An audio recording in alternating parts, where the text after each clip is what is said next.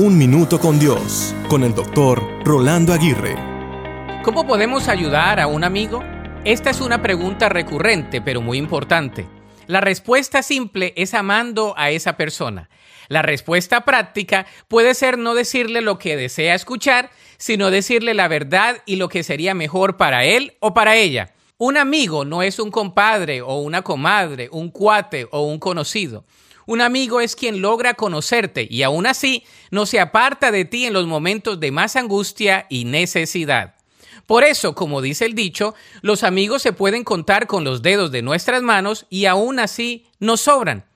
Como dicen por ahí, en la prosperidad nuestros amigos nos conocen, en la adversidad nosotros conocemos a nuestros amigos.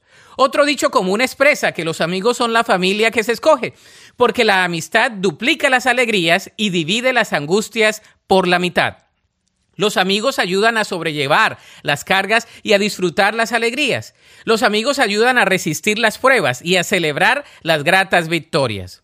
Pero como para tener buenos amigos, la Biblia dice que debemos mostrarnos como amigos.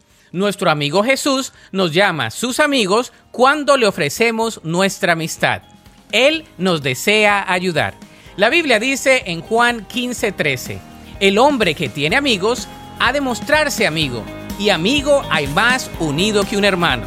Para escuchar episodios anteriores, visita unminutocondios.org.